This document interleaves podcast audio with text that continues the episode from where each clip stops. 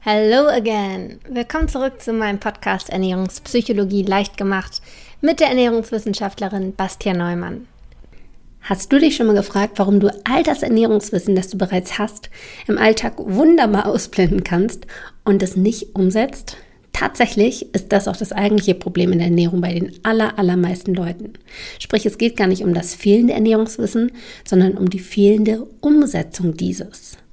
Und schuld daran, dass wir unser Wissen nicht umsetzen, sind meist unbekannte oder unentdeckte Ernährungsmuster. Sprich, wir essen beispielsweise, weil wir damit Frust kompensieren, Stress ausgleichen oder weil wir uns belohnen. Und weil wir das Essen in diesem Moment zweckentfremden, sind Hunger und Sättigung auch völlig irrelevant und wir verlieren recht häufig die Kontrolle beim Essen. Erkennst du dich hier wieder? Wenn ja, dann solltest du definitiv beim Online-Kurs Ernährungspsychologie dabei sein, da wir dort genau an solchen Essmustern arbeiten und diese auflösen, damit du ganz bald es wieder schaffst, so zu essen, wie du es möchtest, ohne Kontrollverlust. Wenn es spannend klingt, dann sei gerne dabei. Mehr Infos findest du unter www.bastien-neumann.de slash Kurs und mit dem Rabattcode Podcast10 bekommst du auch noch 10% Rabatt als treuer Hörer des Podcasts. Den Link sowie den Rabattcode findest du in den Show Notes und dann hoffe ich, dass wir uns ganz, ganz bald im Online-Kurs Ernährungspsychologie begrüßen dürfen. So, soweit jetzt zur Einleitung. Kommen wir jetzt zum eigentlichen Thema.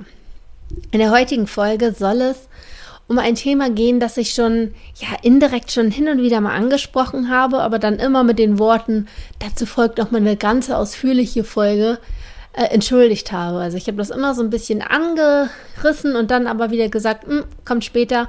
Und heute ist es soweit. Heute geht es endlich um dieses besagte Thema. Und zwar Gewohnheiten. Gewohnheiten bestimmen unser Leben ungemein, ohne dass wir es wissen. Wir entscheiden ungefähr 90 Prozent der, der Handlungen, die wir ja, tun, aufgrund unserer Gewohnheit. Denk mal drüber nach. 90 Prozent der Sachen, die wir machen, machen wir aus purer Gewohnheit, weil wir sie uns irgendwann mal angeeignet haben. Was ja auch super, super gut ist, dass wir diese Gewohnheiten haben. Stellt euch mal vor, man müsste, ganz simples Beispiel, wenn wir gehen, jedes Mal darüber nachdenken, wie wir den Fuß heben, welchen Muskel wir aktivieren müssen, in, welchen, äh, in welcher Geschwindigkeit das passieren muss, wann müssen wir den wieder runterlassen, wann dürfen wir den belassen, also all sowas haben wir ja gelernt. Guckt euch kleine Kinder an, die haben damit zu kämpfen, die können das nicht. Das dauert Zeit, das zu lernen. Und das geht irgendwann so ins Blut über, sagt man, ist aber dann nichts anderes als die Gewohnheit. Man hat sich daran gewöhnt, wir denken nicht mehr drüber nach, weil das einfach viel zu anstrengend wäre, wenn wir über jeden Prozess aktiv nachdenken müssten. Deswegen hat unser, unser Körper, unser Gehirn das ganz, ganz schlau gelöst und Gewohnheiten in den sogenannten Basalganglien in unserem Gehirn abgespeichert. Und über diese Gewohnheiten wird maßgeblich auch unser Ernährungsverhalten gesteuert. Also ganz, ganz viel, was wir essen, wie wir essen, ja, geschieht aus Gewohnheit, weil wir das immer so machen, weil wir das damals so gelernt haben, weil Mami und Papi abgeschaut haben und seitdem läuft das so. Und wenn man gelernt hat, man braucht seine drei Mahlzeiten, egal ob man hungrig ist oder nicht, dann werden diese drei Mahlzeiten auch gegessen. Auch wenn ihr zwischendurch viel zu viel schon gesnackt habt und eigentlich überhaupt keinen Hunger mehr habt, aber ein Abendessen gehört am Ende des Tages dazu. Punkt. Gewohnheit. So, aber bevor ich jetzt tatsächlich ähm, auf die Ernährungsgewohnheiten eingehe, möchte ich erstmal ja, das Thema Gewohnheiten allgemein ein bisschen erklären und möchte euch dazu eine kleine wahre Geschichte erzählen. Das Ganze liegt noch gar nicht so lang zurück. Also es war im Jahr 1993, als ein Mann namens Eugene Pauli ins Krankenhaus kam. Er kam ins Krankenhaus, weil er eine virale Enzephalitis hatte, sprich eine Gehirnentzündung, welche durch einen viralen Befall verursacht wurde. Diese Viren haben in seinem Gehirn dann dazu geführt, dass einige Gewebsstrukturen äh, kaputt gingen und einige Areale, vor allem die in der Nähe des Hirnzentrums, so beschädigt waren, dass sie nicht mehr funktionsfähig waren danach. Und diese Areale in der Nähe des Hirnzentrums sind vor allem zuständig für das Gedächtnis. Sprich, er hatte anschließend sämtliche Erinnerungen verloren und konnte auch nichts Neues mehr lernen, weil man ja auch mit dem Gedächtnis lernt. Das heißt, es war klar, dass er für, ja, für immer ein Pflegefall bleiben würde. Er weiß nicht mehr seinen Namen, er weiß nicht mehr, wo er herkommt, er kennt nicht mehr sein Umfeld, also er würde wahrscheinlich sogar vergessen zu essen, weil er nicht weiß, dass er essen muss. Also er wusste halt wirklich nichts mehr. Zum Glück hatte er seine Frau bei sich, die dann äh, ja rund um die Uhr auf ihn aufgepasst haben. Man hat dann aber trotzdem mit der Zeit bemerkt, dass er sich ziemlich normal verhalten hat. Also normalerweise bei diesen Patienten, äh, ja, dem merkt man sofort an, dass sie eine gewisse ja, Einschränkung haben. Bei dem Eugene Pauli war das aber nicht so. Also wenn man sich mit dem unterhalten hat, konnte der trotzdem irgendwie plötzlich einige Sachen erzählen und wusste dann auch einige Sachen, von denen man sich, ja, bei denen man sich gefragt hat, woher kann der das denn jetzt eigentlich wissen? Also wenn jemand zum Beispiel einen Raum betrat, stand er auf und begrüßte sich mit seinem Namen. Wenn man ihn aber gefragt hat, wie heißt du? Dann hat er den Namen nicht sagen können. Also in gewissen Situationen wusste er Sachen und in anderen, Sachen, äh, in anderen Situationen wusste er die Sachen nicht. So viel hat man dann schon mal festgestellt.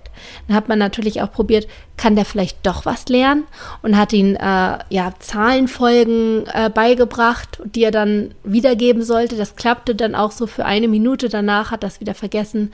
Sprich, das Kurzzeitgedächtnis war vielleicht noch aktiv, aber das Langzeitgedächtnis war absolut nicht mehr da. Dann hat man natürlich noch weitere Tests durchgeführt, um zu schauen, okay, wie, wie funktioniert das alles jetzt bei ihm im Gehirn und hat ihn zum Beispiel den Grundriss seiner Wohnung zeichnen lassen. Das konnte er absolut nicht. Also man hat halt gefragt, könntest du das tun? Er hat den Stift in die Hand genommen und war vollkommen überfordert, weil er gar nichts wusste. Dann hat man probiert, an die Sache mal so ein bisschen anders ranzugehen. Man hat da nicht gesagt, zeichne den Grundriss, sondern man ist da so äh, praktisch rangegangen und hat ihn gefragt, okay, wenn du morgens aufwachst in deinem Bett, was tust du zuerst? Und dann hat er angefangen zu erzählen, dass er dann aus dem Bett aussteigt, kurz in den Spiegel schaut und dann auf Toilette geht. Und dann hat man gefragt, wohin gehst du auf Toilette? Und dann konnte er beantworten, na, in das Badezimmer direkt neben dem Schlafzimmer. Und so hat man dann quasi den ganzen Tag durchgefragt. Dann hat man gefragt, okay, was machst du am Nacht? Dann hat er erzählt, dass er äh, sich was zu essen macht und konnte genau dann beschreiben, wie er zur Küche gekommen ist. Also plötzlich im Zusammenhang wusste er alles. Hat man ihn gefragt, wo ist die Küche? Keine Antwort. Wusste er nicht. Nur wenn man das so in einen Rahmen packt, also in den Alltag integriert mit irgendwelchen Emotionen und äh, Abläufen, dann konnte er dir plötzlich alles, alles, alles beantworten. Und da kam dann erstmal so die Vermutung hoch, dass das, was er noch weiß, ähm, in anderen Gehirnarealen gespeichert ist, und zwar in den Basalganglien. Die Basalganglien sind nämlich die Areale, wo Gewohnheiten abgespeichert sind. Sprich, alles, was er noch weiß, sind Gewohnheiten. Es ist eine Gewohnheit von ihm, dass er morgens, wenn er aus dem Bett steigt, erstmal auf Toilette geht. Darüber denkt er nicht nach. Er sagt nicht morgens, boah, jetzt muss ich das machen und setzt sich das als Ziel. Nee, das funktioniert wie von alleine. Also wahrscheinlich kennt ihr das auch von euch, dass irgendwelche Sachen voll automatisiert sind und diese automatisierten Sachen werden auch von den Basalganglien ausgesteuert. Und das funktionierte noch bei ihm, denn diese basale Ganglien waren noch intakt. Äh, noch eine andere ähm, Geschichte, die fand ich auch noch ganz süß, also auch über den Eugene Pauli. Äh, der hat wohl die Gewohnheit gehabt, dass wenn er auf dem Sofa saß, Fernsehen geguckt hat, sich dann immer wohl ein Schinkenbrot gemacht hat und das dabei gegessen hat. Und da hat die Frau erzählt, dass sie beobachtet hat, dass er, sobald er sich aufs Sofa gesetzt hat, die Fernbedienung in die Hand genommen hat, aufgestanden ist und zur Küche gegangen ist und sich dann ganz selbstverständlich dieses Schinkenbrot gemacht hat. Das hat er dann gegessen, ist danach wieder aufs Sofa, hat sich hingesetzt, die Fernbedienung in die Hand genommen und ist dann wieder aufgestanden in die Küche und hat sich wieder ein Schinkenbrot gemacht und das gegessen. Also das war einfach so eine Endlosschleife. Und wenn man ihn währenddessen gefragt hätte, als er jetzt auf dem Weg war in die Küche, was machst du gerade? Konnte er es dir nicht beantworten. Der war, der stand da komplett verloren und wusste gar nichts mehr, wohin er wollte und so weiter. Also das ist einfach dieses Unterbewusstsein, das so funktioniert, dass ja du wie ferngesteuert bist. Aber das Bewusste war bei ihm ja nicht mehr klar. Also wir sind uns jetzt, also wir Gesunde, sag ich mal, sind uns ja, wenn wir unterbewusst handeln, trotzdem wissen wir ja gerade, was wir machen. Auch wenn wir das nicht gerade bewusst steuern, trotzdem wissen wir es natürlich. Also wenn du gerade irgendwas in dich reinstopfst, weil das äh, die Gewohnheit ist, dann weißt du ja auch gerade, dass du das tust. Das war bei ihm nicht mehr der Fall, deswegen hat das wieder und wieder und wieder getan. Und zwar, weil diese Situation, dass er auf dem Sofa saß und die Fernbedienung in der Hand hatte, für ihn ein Auslösefaktor war. Und damit kommen wir jetzt auch dazu, wie denn so eine Gewohnheit überhaupt entsteht oder ob man sie auch umändern kann dann eventuell wieder, wenn man sich eine schlechte Gewohnheit angewöhnt hat. Deswegen einmal kurz, wie läuft denn das sowas ab? Ich sagte gerade schon mal, es gibt diesen Auslösefaktor oder Auslösereiz, besser gesagt, der dazu führt, dass wir eine bestimmte Handlung danach ausführen. Diese Handlung nennt sich dann Routine und danach bekommen wir dann die Belohnung, das, was wir haben wollen. In dem Fall ist jetzt quasi also bei dem, was ich gerade beschrieben habe. Der Auslösereiz ist einfach die Situation, dass er auf dem Sofa sitzt und die Fernbedienung in der Hand hat. Dann bekommt er irgendwie in den Kopf, boah, ich will jetzt dieses äh, Schinkenbrot haben. Das ist das Verlangen. Und aufgrund des Verlangens übt er seine Routine aus. Das heißt, er steht auf, legt die Fernbedienung hin und macht sich auf den Weg in die Küche, um die Belohnung dort zu erhalten. Die Belohnung ist dann natürlich das Schinkenbrot. Und dann ist dieser Vorgang der Gewohnheit abgeschlossen. Aber das lernen wir natürlich und wollen das dann oder machen das dann öfter, weil wir haben für uns so wahrgenommen, ach, das lief doch ganz gut und ja, machen wir das doch mal öfter, speichern wir das doch mal ab. Und natürlich speichern wir das auch ab, je öfter wir das machen. Also wenn du das einfach dauernd wiederholst und immer wieder so machst, dann wird es zu einer Gewohnheit. Das heißt, was braucht man, um eine Gewohnheit entstehen zu lassen? Man muss es erstens mögen und zweitens oft wiederholen. Klavierspielen zum Beispiel ist ja auch nichts anderes. Das spielst du so lange, total konzentriert und musst dich dann noch richtig bemühen, bis irgendwann die Finger von ganz alleine gehen. Du denkst dabei ja nicht mehr nach. Für jeden, der Klavier spielt, der draußen von euch, der kennt das ganz genau. Du denkst nicht mehr drüber nach. Die Finger, die spielen von alleine. Du denkst zumindest nicht mehr aktiv drüber nach. Das macht jetzt das Unterbewusstsein, weil es in die Gewohnheit übergegangen ist, dieses Lied zu spielen. Und ja, deine Gewohnheit ist dann dabei vielleicht äh, ja die Reaktion der anderen Leute, wie, wie sie auf dein Klavierspiel reagieren oder auch selbst dein Gefühl, dass du stolz auf dich bist. Und dann bekommst du das Verlangen, das wieder und wieder zu tun und übst weiter. Also das Üben ist in dem Fall die Routine. So angewandt jetzt natürlich auf das Ernährungsverhalten ist es ja im Grunde genauso. Also ich kann für mich sprechen, dass ich dieses Gewohnheitsverhalten enorm merke, wenn ich zu Hause bei meinen Eltern bin. Also zu Hause habe ich ein ganz, ganz anderes Ernährungsverhalten, als wenn ich bei mir zu Hause bin. Also zu Hause bei meinen Eltern meine ich, habe ich ein anderes Ernährungsverhalten, als wenn ich bei mir zu Hause bin. Dort bin ich groß geworden, da war ich auch noch äh, ziemlich übergewichtig und hatte einfach ja ein anderes Essverhalten. Und wenn ich zu Hause bin, Allein nur, das sind so ganz viele Sachen, wenn ich das Haus betrete, wie das aussieht, wie das riecht, das, das Gefühl, bei deiner Mama zu sein und den Kühlschrank und alles. Das sind so ganz viele Auslösereize, die mich so krass dazu bringen, wieder an mein altes Ernährungsverhalten zu fallen. Also sofort, wenn ich da bin, geht's an den Kühlschrank und ach, was haben wir denn alles hier? Und ich schlage so über die Stränge, wenn ich da bin. Jedes Mal, wenn ich bei meinen Eltern bin, nehme ich zu. Also, das ist echt schlimm bei mir. Da ich jetzt nicht mehr so häufig da bin und so weiter, sage ich, Gott, dann nehme ich da halt mal kurz ein, zwei Kilo zu und krieg's danach wieder auf die Reihe. Ist okay für mich, weil ich da ja nicht mehr lebe. Würde ich da leben, müsste ich mich damit auseinandersetzen, weil sonst würde ich ja immer, immer weiter zunehmen, weil ich einfach dieses Verhalten immer an den Tag lege. So, vielleicht kennen das einige von euch. Also, das wäre jetzt auch so meine, meine Aufgabe für euch in der nächsten Woche, dass ihr euch selbst beobachtet und eure Auslösereize findet. Dass ihr für euch entdeckt, bei welcher Situation greift ihr immer zum Essen. Das kann sein, wenn ihr am Laptop seid, dass ihr dann nebenbei einfach immer irgendwas äh, braucht, um euch nebenbei in den Mund zu schieben.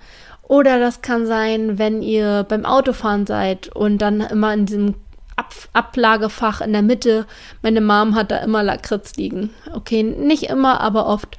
Ähm, und einige haben da wirklich auch chronisch immer was liegen. Also die können gar nicht Auto fahren, ohne da etwas liegen zu haben und ein bisschen äh, zu snacken. Oder ja, die Fernsehsituation wie bei dem Eugene Pauli. Also es gibt ja so ganz, ganz viel, was einen zum Essen bringt, irgendwie einfach, wenn man in der Situation immer gerne isst. Was auch ein ganz klassisches Beispiel ist, ähm, im Kino Korn, äh, Popcorn oder Nachos zu essen. Ganz logisch, wenn du im Kino bist, dieser Auslösereiz, diese Atmosphäre und alles, das, das ruft nach Popcorn und Nachos. Klar, das, die werden dir ja auch wirklich so ne, vor die Nase gestellt. Aber selbst wenn man jetzt mal sagt, man macht einen, einen DVD-Abend, dann liegt es relativ nahe, dass man Popcorn oder Nachos kauft, obwohl sie einem halt nicht wirklich unter die Nase ähm, gestellt werden, sondern man geht dann los und kauft es. Wenn man das so damit in Verbindung setzt und gewohnt ist, wenn ich einen Film gucke, dann gehören da Popcorn oder Nachos dazu. Also da gibt es so ganz, ganz viele Verbindungen. Und wichtig für euch ist jetzt, dass ihr euch, äh, dass ihr für euch feststellt, was sind eure Auslösereize? Was ist dein persönlicher Auslöserreiz? Wann fängst du an, routiniert zu essen, ohne darüber nachzudenken, sondern einfach so ganz nebenbei? Ähm, oftmals ist es auch so, dass man das gar nicht so bewusst wahrnimmt, weil das ja so ein Automatismus ist. Aber beobachte dich da einfach richtig doll bei. Und dann werde ich euch auch noch etwas dazu erzählen, in der nächsten Woche vielleicht, wie man diese Gewohnheiten umprogrammieren kann, wie man die ändern kann, dass man ja neue Gewohnheiten sich aneignet. Das dauert ein bisschen und deswegen braucht man dazu auch ein bisschen Disziplin, um das anfangs durchzuziehen. Denn anfangs muss man das wirklich noch bewusst und mit dem Kopf durchziehen, bevor es dann wirklich in die Basalganglien übergeht und du automatisch so handelst. Deswegen für dich jetzt erstmal ganz wichtig zu finden, was sind meine Auslösereize? Und sei da echt aufmerksam mit dir und auch selbstkritisch hinterfrag dich selber bei deinem Handeln. Warum mache ich dies? Warum mache ich das? Weil denk dran, 90 Prozent unserer Handlungen werden über Gewohnheiten gesteuert und das nehmen wir einfach nicht wahr. Also du musst recht kleinlich mit, mit dir selbst sein und schreib es am besten auf in der nächsten Woche geht es dann weiter und dann zeige ich dir, äh, wie du das bisschen ändern kannst und dann vielleicht auch wieder ein bisschen mehr die Kontrolle zurückgewinnst. In dem Sinne wünsche ich euch eine wunderschöne Woche wie immer und lasst vielleicht eine kleine Bewertung bei iTunes für mich dort. Also einfach, wenn ihr bei mir auf dem Podcast seid, oben in der Mitte unter dem Reiter Bewertung und Rezension einfach mal ein kleines Feedback schreiben, zwei, drei Zeilen, eine kleine Sternebewertung. Das würde mir wahnsinnig weiterhelfen und mich total freuen, einfach Feedback von euch zu bekommen. Also, bis nächsten Sonntag. Tschüss, ihr Lieben. PS. Vergiss nicht, den Online-Kurs auszuschecken.